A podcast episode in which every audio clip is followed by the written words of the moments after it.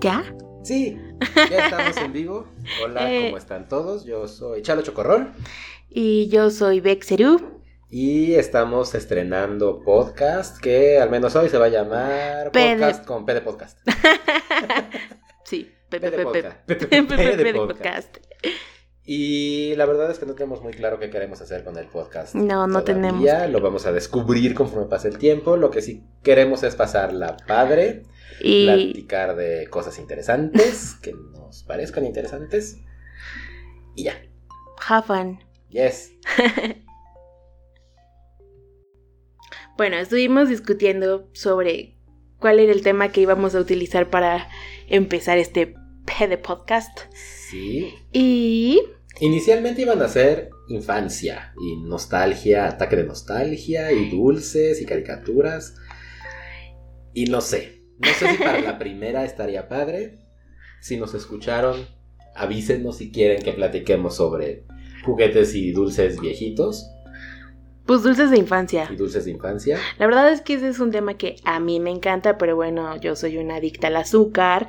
Tal vez no todo el mundo era adicto al azúcar, o sí, déjenos saber. Sí.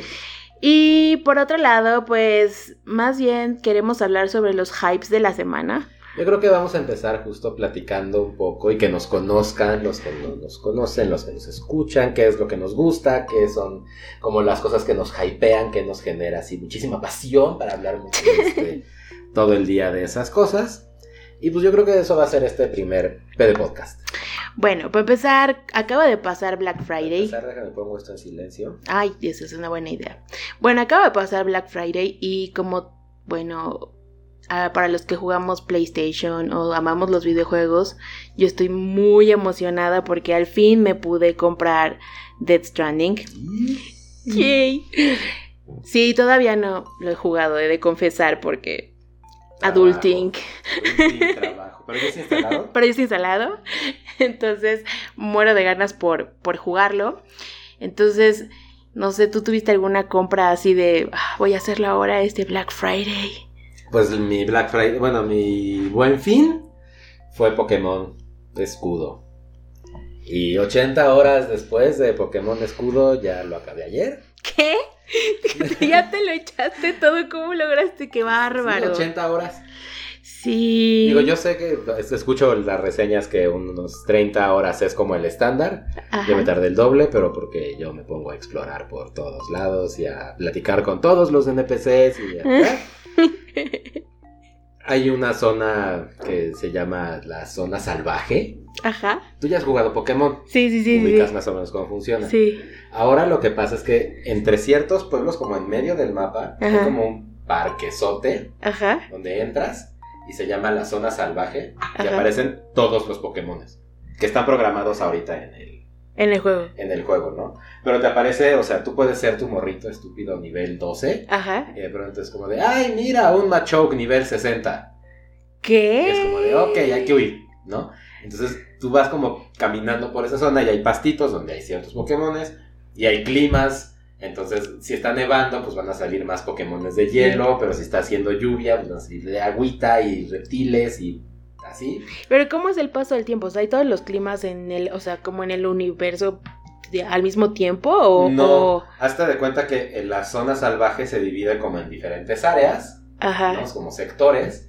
Y entonces es muy chistoso porque tú vas caminando en medio de la tormenta de nieve y pasas un árbol y de pronto ¡ah! se aclara y sale el sol súper fuerte. Qué Y genial. entonces es como de ahora está súper soleado. Y caminas tantito y empieza así, se oscurece y cae muchísima lluvia y es ahora está cayendo una tormenta eléctrica. Y cuando peleas contra los Pokémones, pues están afectados justamente por esa onda de tormenta eléctrica. Qué súper genial. La cosa es que es súper adictivo el espacio. O sea, tú entras al Wild Area como a un tercio del juego, Ujú. la primera vez, y te puedes quedar 8 horas agarrando todos los Pokémones que puedas salir. O sea, hay 800 Pokémones en Espada Escudo ahorita, ¿no?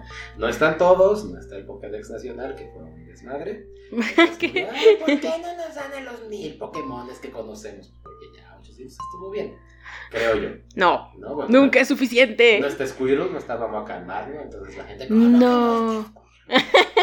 Te otra tortuguita parecida. El punto es que 80 horas de Pokémon Porque. Bueno, hagan la cuenta, o sea, ¿cuántos años tendría Squirtle? Bueno, las tortugas son súper longevas, obvio, eso no tiene sentido, pero... Y es una especie que se siguen haciendo con huevitos y este, crianzas con hito forzadas. Pero pues sí, mi mame de esta semana principal fue Pokémon. Eso Ah. estuvo, as- es estar jugando Pokémon todo el maldito tiempo y soñar con Pokémon. Y me parece muy bonito porque es el primer Pokémon que acabo como en tal vez 15 años. ¿Qué? El primer, el, el primer Pokémon que tuve fue el Pokémon amarillo Pikachu con mi Game Boy de amarillo Pikachu. y ese lo acabé y lo reacabé y lo volví a acabar. Luego en emuladores acabé el azul y el rojo, que son el mismo que el amarillo, pero diferentes.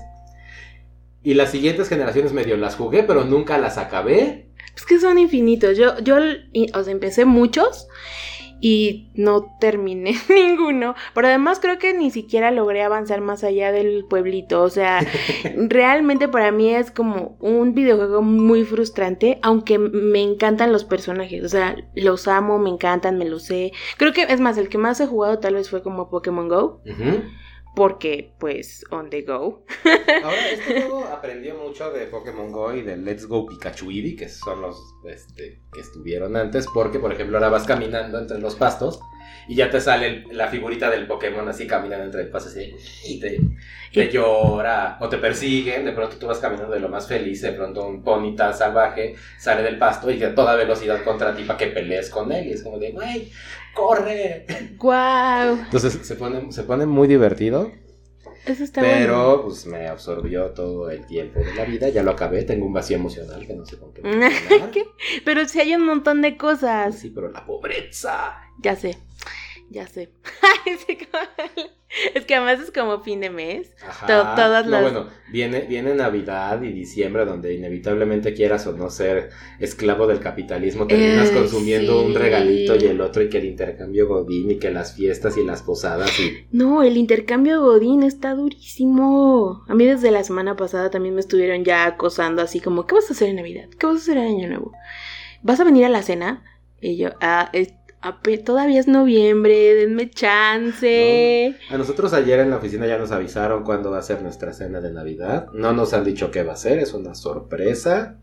Pero nos alegra que sí vamos a tener cena de Navidad. Creo que no vamos a hacer intercambio. Tal vez la semana que entra salgas y si hacemos intercambio, ¿no? Se propuso Ajá. hacer intercambio de botellas.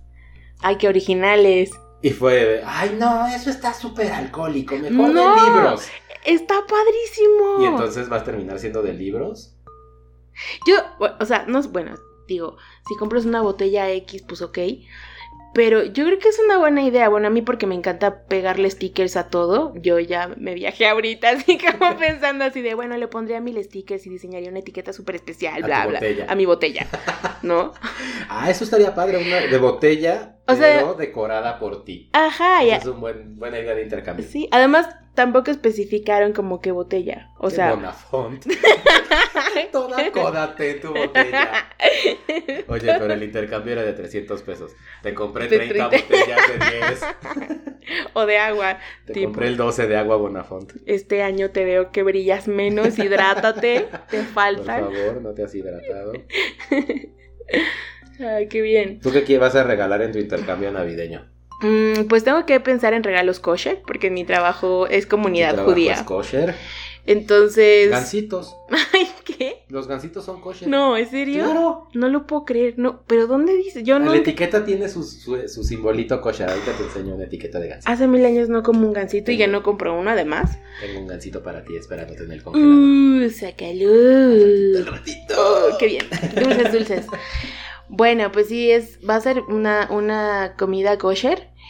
Y lo que sí sé es que va a costar algo así como 200 pesos, una por cabeza. Y va a ser en casa de alguien, surprise todavía, pero en lo más kosher, Lo más kosher. De chapulte kosher. de Chapulte kosher, y pues ya. Está bien, está bien. Pero me solicitaron el karaoke porque han de saber que soy la dealer del karaoke. Entre todos los conocidos, Entre necesitas un karaoke aquí con Bexerú. Sí. Pueden, pueden llamarme, tenemos un karaoke pro. Bueno, y canto muy bien. También soy muy buena animadora de fiestas. eh, eh, eh, eh. y el ¿Qué que la la pide, la canta. ¿Eres de esos animadores de fiesta que le preguntan a la quinceañera cuántos años cumple? Ay, no. ¿Cuántos años cumple la quinceañera?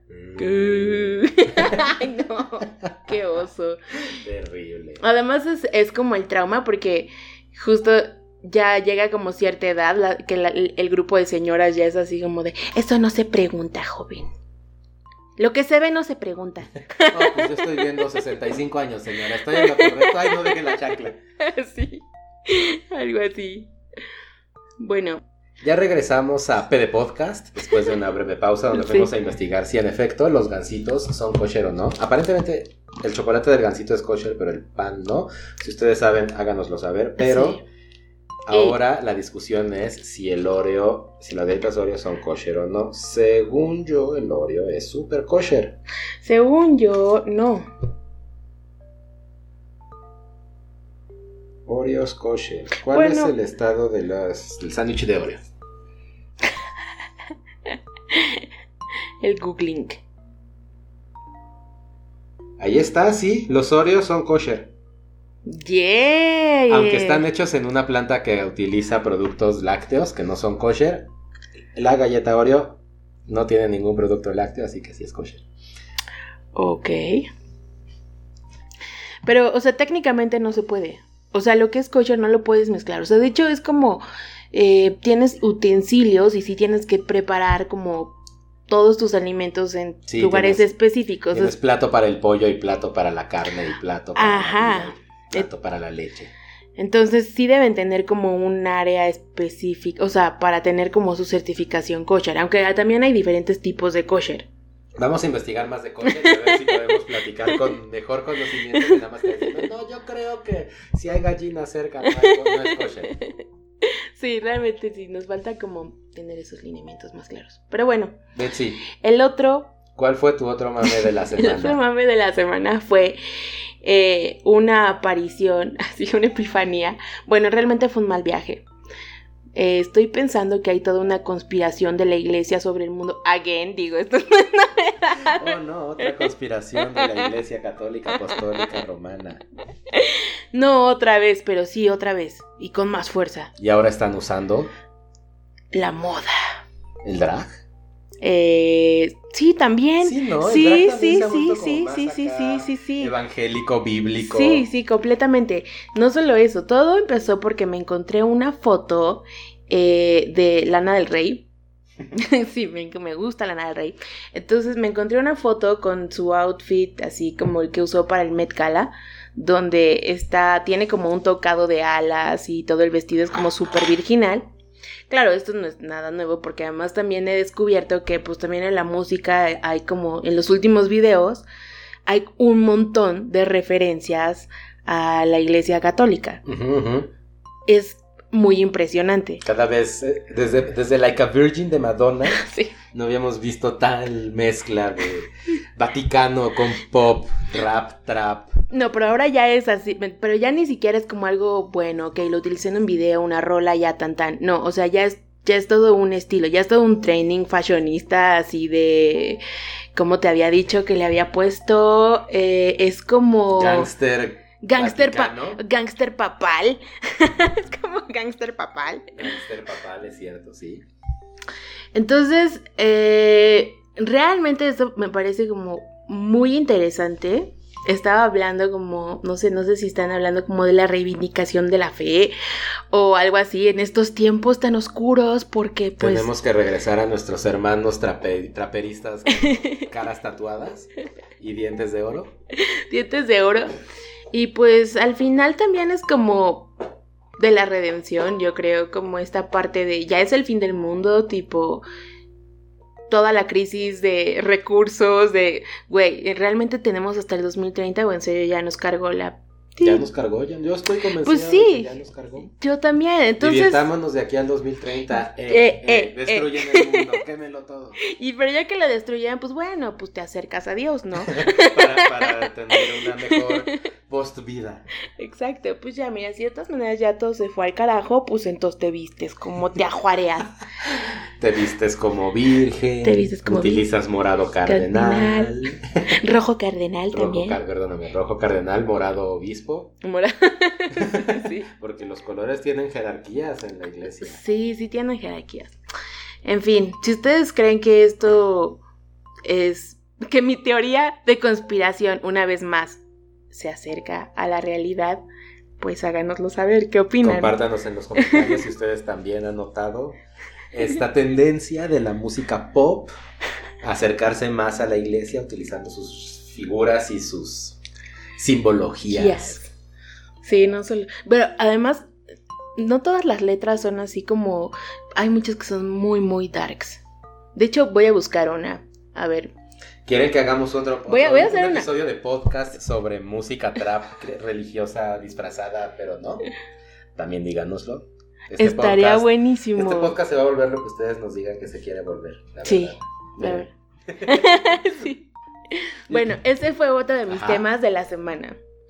Y otro de mis temas de la semana am, fue Outlast. Porque en, en la PlayStation. El juego de survival. Ajá. Empecé a jugarlo y tuve que volver a empezar la partida porque me quedé atrapada en un punto del juego. De verdad, estuve como una hora dando vueltas, pero además es que ni siquiera es como que me diera miedo, lo cual eso me sorprendió muchísimo porque, no sé, quiere decir que me he vuelto ya muy resistente al horror o algo así. Bueno, te, te, te, ave- te aventaste, ¿cómo se llama este Coachella del terror? Este, ¿Cómo se llama tu película esa horrible del festival de música que se va? Ah, claro, eh, se llama Summer... Midsommar. Midsummer, Midsummer, claro. Yo no he visto Midsommar. No, no puede ser. Pues es que me da así como yu, yu, yu, yu. Pero, eh, pero es lo más hermoso del mundo. Es, Eso dicen. es una oda a la vida. Es, es, es placer para, o sea, complace todos mis talks. Así de placer simétrico A ver, puro. platícame, platícame. No me importan mucho los spoilers. Cuéntame tu experiencia viendo mi- Midsommar y por qué te completa tanto. Bueno, mira, yo realmente había escuchado esta película y decía, ok, seguramente es de terror, bla, lo que sea. Y realmente yo toda la película me quedé esperando como alguna cosa horrorosa. En ningún momento me pareció que fuera una película de terror, me pareció una obra de arte porque eh, es como toda una celebración a la, a la muerte, como pues sí, o sea, como parte de la vida, o sea, pues es parte de la vida, pero Como, si, como el ciclo. como es como el ciclo de la vida, pero en una ceremonia muy bonita. O sea, realmente es como estar en la, en la primavera, en un campo de flores. Toda la fotografía es eh, súper brillante. eh, tiene muchas escenas donde hay, eh, te digo, estas como escenas, estas composiciones súper simétricas. Que son hermosas, así de verdad. O sea, visualmente es muy placentera. Yo realmente se las recomiendo.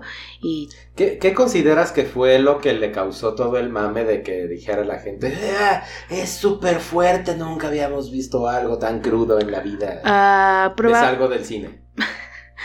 Probablemente esa acepta, o sea, es, pues, sí, como esa aceptación a la muerte, tal vez, Mm. como mostrar la muerte cruda como es, porque lo más horrible de, de tal vez esa comunidad, porque es como una comunidad en las montañas, donde se desarrolla esta historia, es que cuando los ancianos de la aldea esta llegan como a determinada edad, no sé, 70, 60, pues ya es su momento de morir y Ah. tienen que tienen que saltar de un acantilado para, para terminar su vida. O sea, una onda tipo espartana, Ajá. ¿no? Así de, ah, el niño nació chuequito, tíralo por el- la borda. No, porque, porque no, no tiran a los. a los.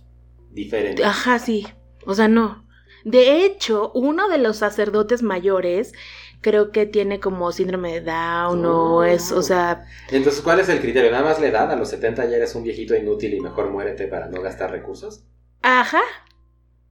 Y no solo eso, es como...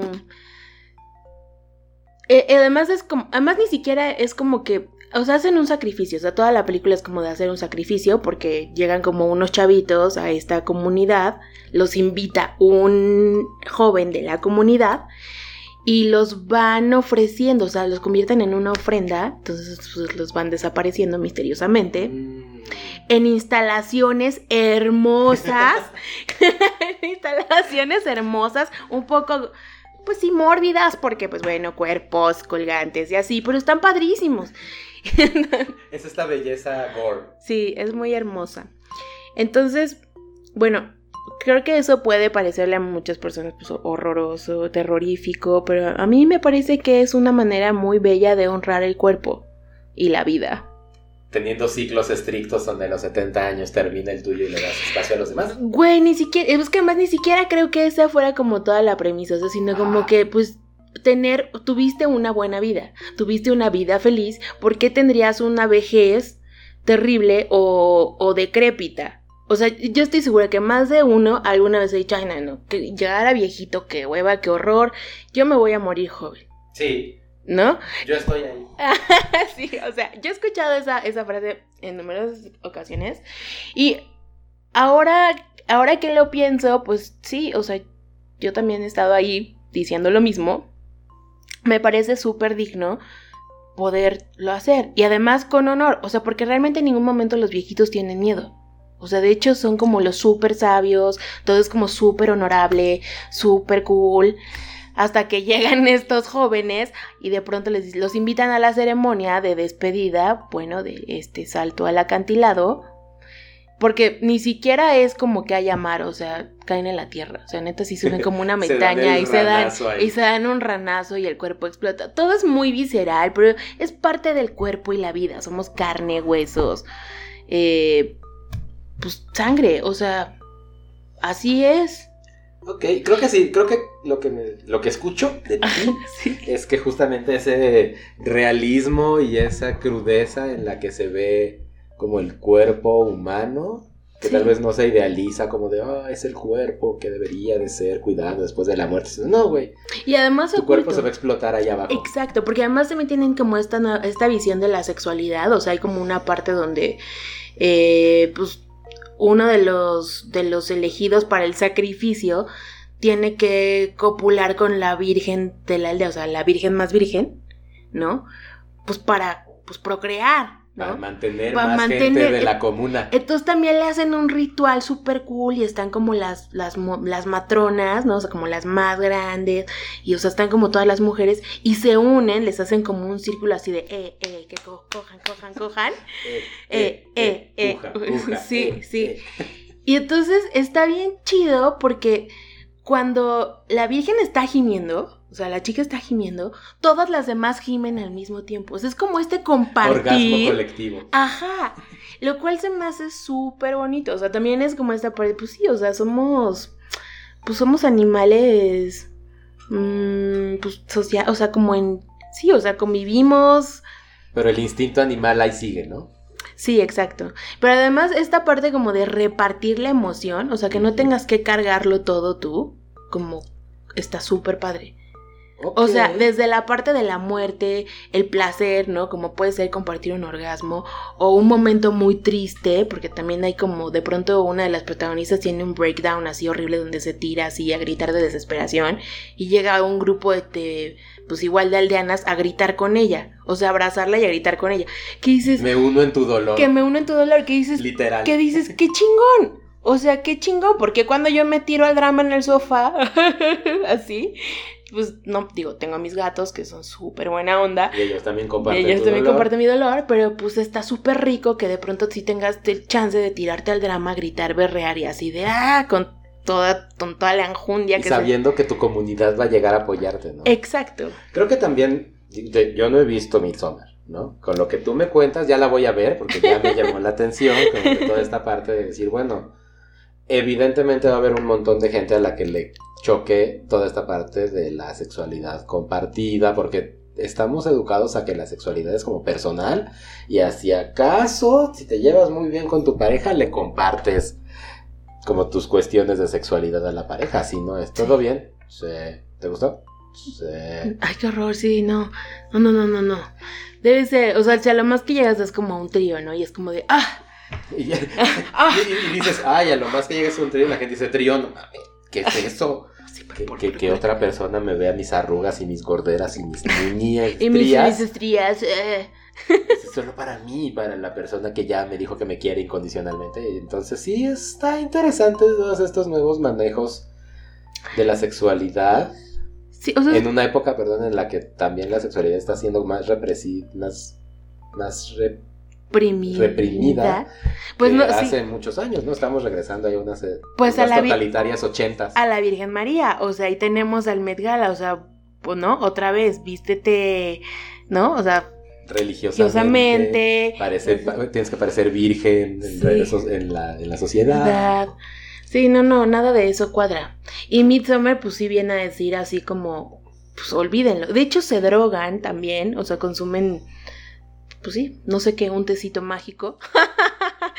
Y ya eso se relaja para que no les moleste ver cuerpos colgados y vírgenes este, en orgías comunales. Sí, Sí entiendo que puede parecer, o sea, porque una de las críticas que yo había escuchado mucho de Midsommar es que era muy gratuita.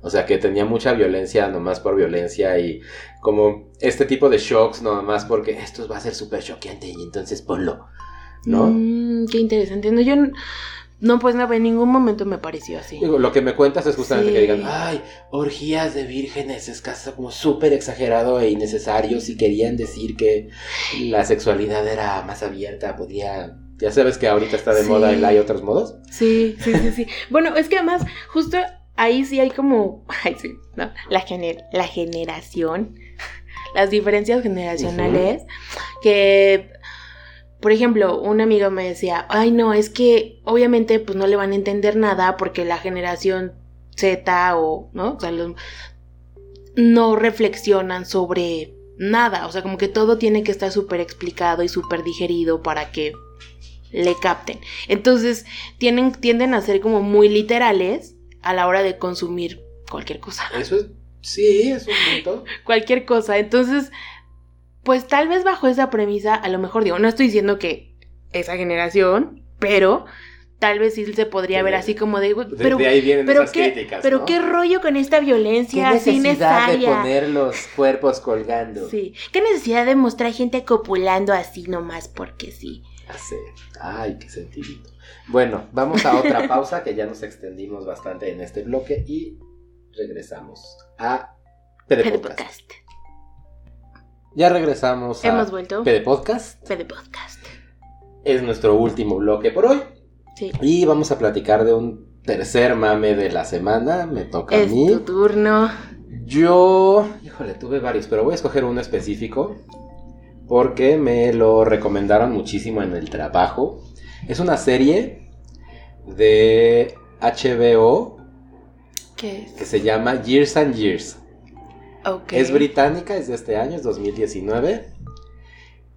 Y a pesar de que tenemos Mandalorian, y a pesar de que tuvimos Stranger Things, y que tenemos este, La Brújula Dorada, bueno, His Dark Materials y demás, es una de mis series top 3 del año.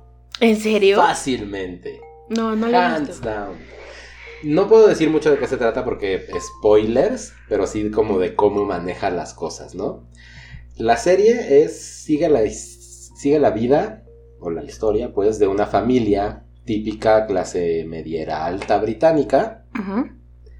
desde el 2020, donde nace un bebé en la familia y eso pues los trae a todos de regreso, ¿no? Ay, nos volvemos a ver, tal, está como la casa matriarcal, ¿sabes? Esta mansión gigante inglesa donde solamente vive la abuela porque ya todos los nietos y los hijos se fueron. Ajá.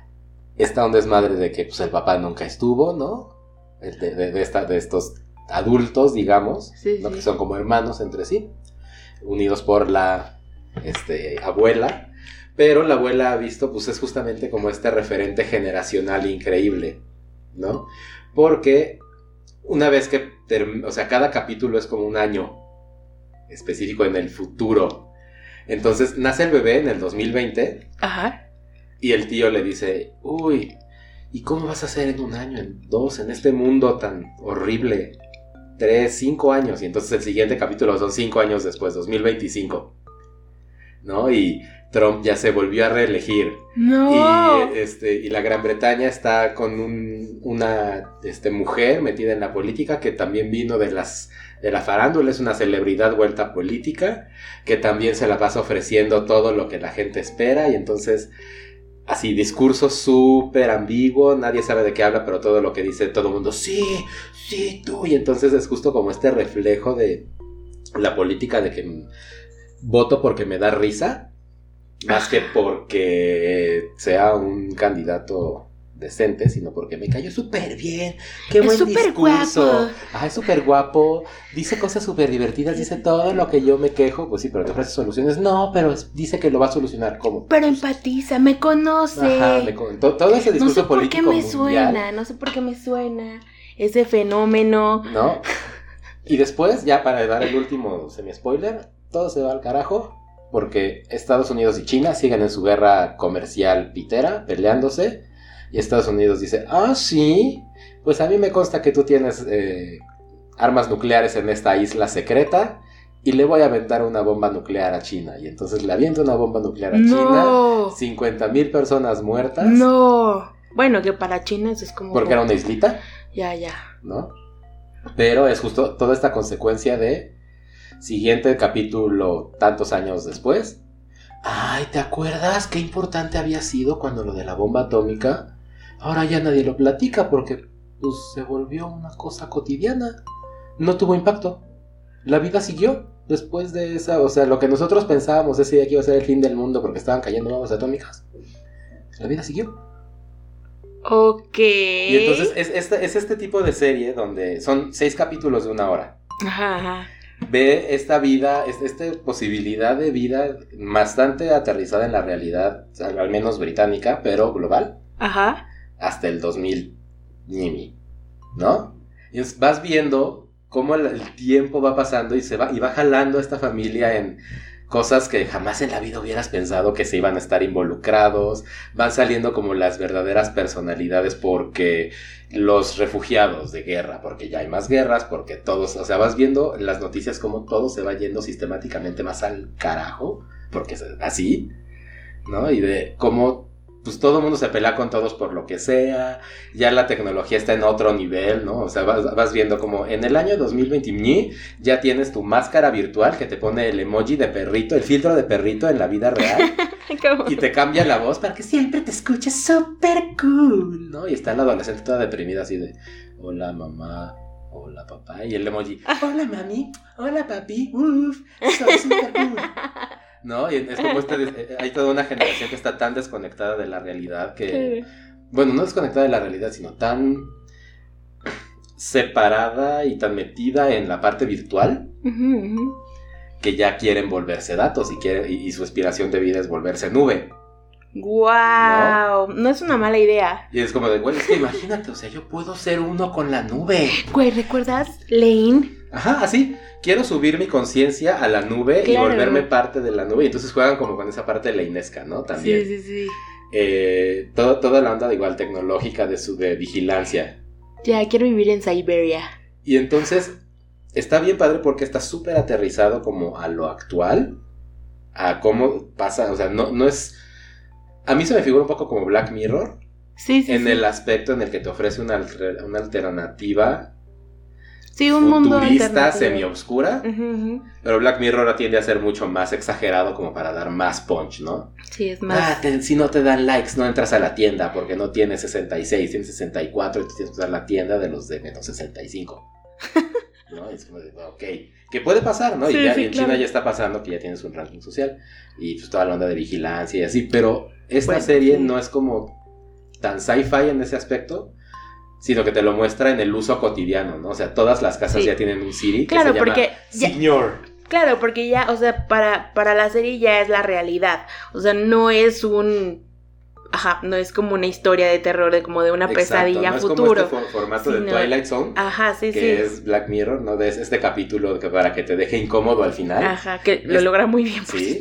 Esta serie te deja incómodo al final, pero por las cosas que dices, es que las cosas ya son así, o sea, esto es dos rayitas más arriba de lo que yo ya tengo en mi casa. Y entonces lo que se vuelve como súper mimi. claro. Y la historia alrededor de la familia, más allá del, del contexto social, ¿no? Que podría ser un personaje en sí. Ajá. Los personajes como tal tienen historias súper interesantes, todos. Wow. Y todos crecen así, de- de- o sea, vas viendo cómo crecen de maneras pues, súper raras, empujados por la misma, las mismas consecuencias sociales. Pues no, o sea, es. Muy recomendable. Ya muero de ganas por verla. Muy recomendable. Years and Years está en HBO, salió este año. Ha pasado por abajo del radar, pero creo que es la gran, la gran serie de este año. No que las otras no estén bien. No. Se pueden tener más de unas cosas favoritas.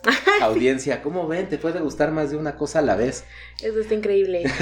Pero no solo eso, porque además también está como este cambio de servicios de TV. O sea, por ejemplo, ahorita Netflix es como ya, bueno, hace como un, más de un mes que no, que no me echo nada en Netflix. Desde que tengo Amazon, bueno, tengo Amazon Prime, ahorita estoy probando. Y hay unas series buenísimas, Amazon Prime viene con todo. Aunque el menú es horrible, ¿eh? por cierto. Ay, su interfaz sí. Si hay alguien, Sí. si esto llega a alguien que trabaje como en las interfaces de TV de Amazon, este, Entendemos que Netflix seguramente tiene muchísimos registros de, de- de patentes en cosas de su, de plataforma. su UI, Sí, sí, sí, sí. pero piensen diferente o algo porque sí es de pronto es una friega navegar esos sitios y encontrar cosas. Sí. También el de HBO es una cosa bastante horrible. Sí, pero bu- bueno, sin duda el que está por pero muy, muy, muy lejos es Fox. O sea, de verdad. Yo no he usado Fox. Yo he usado Fox esta última semana también, de hecho. y, híjole, no. Sí está, sí está para llorar.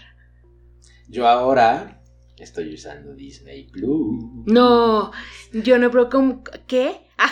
sí, como, no lo puedo creer.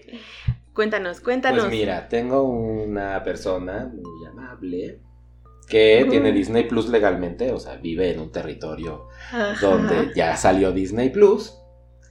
Y pues me pasó su cuenta. Oh y my God. Pues estoy usando un VPN, deberían todos usar VPNs, nada más por ¿Por qué? mera seguridad, porque ahí no quieres que Carlos Slim esté revisando tu historial de internet, ¿verdad? Sí. Y tus conversaciones de Facebook Messenger y bueno, no vamos a entrar en ese Pues sí. territorio triste y asustado de por qué el internet nos vigila, pero tengo un VPN y entonces aproveché Ajá. que ya tengo el VPN y pues resulta que sí sirve ¿Qué? y que tengo Disney Plus y entonces como cuarto y final sorpresa, mame de la semana, ¡Qué genial! Disney Plus. Disney es una deshonra, deshonor para ti, para tu vaca, para tu familia. ¡Ay, no! Que no lo lances en Latinoamérica hasta diciembre del 2020.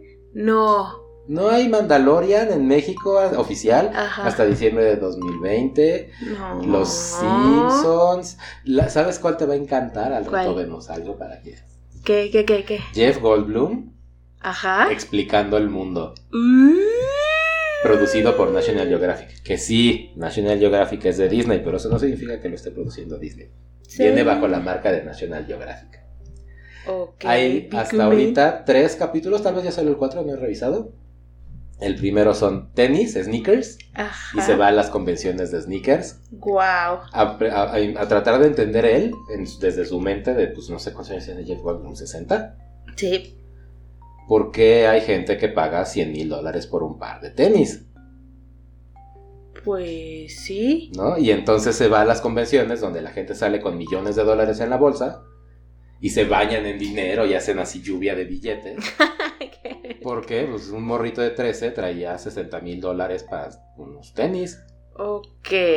¿Por qué no? ¿no? Y entonces va e investiga por qué, pero para investigar más a fondo se va con el super diseñador de tenis.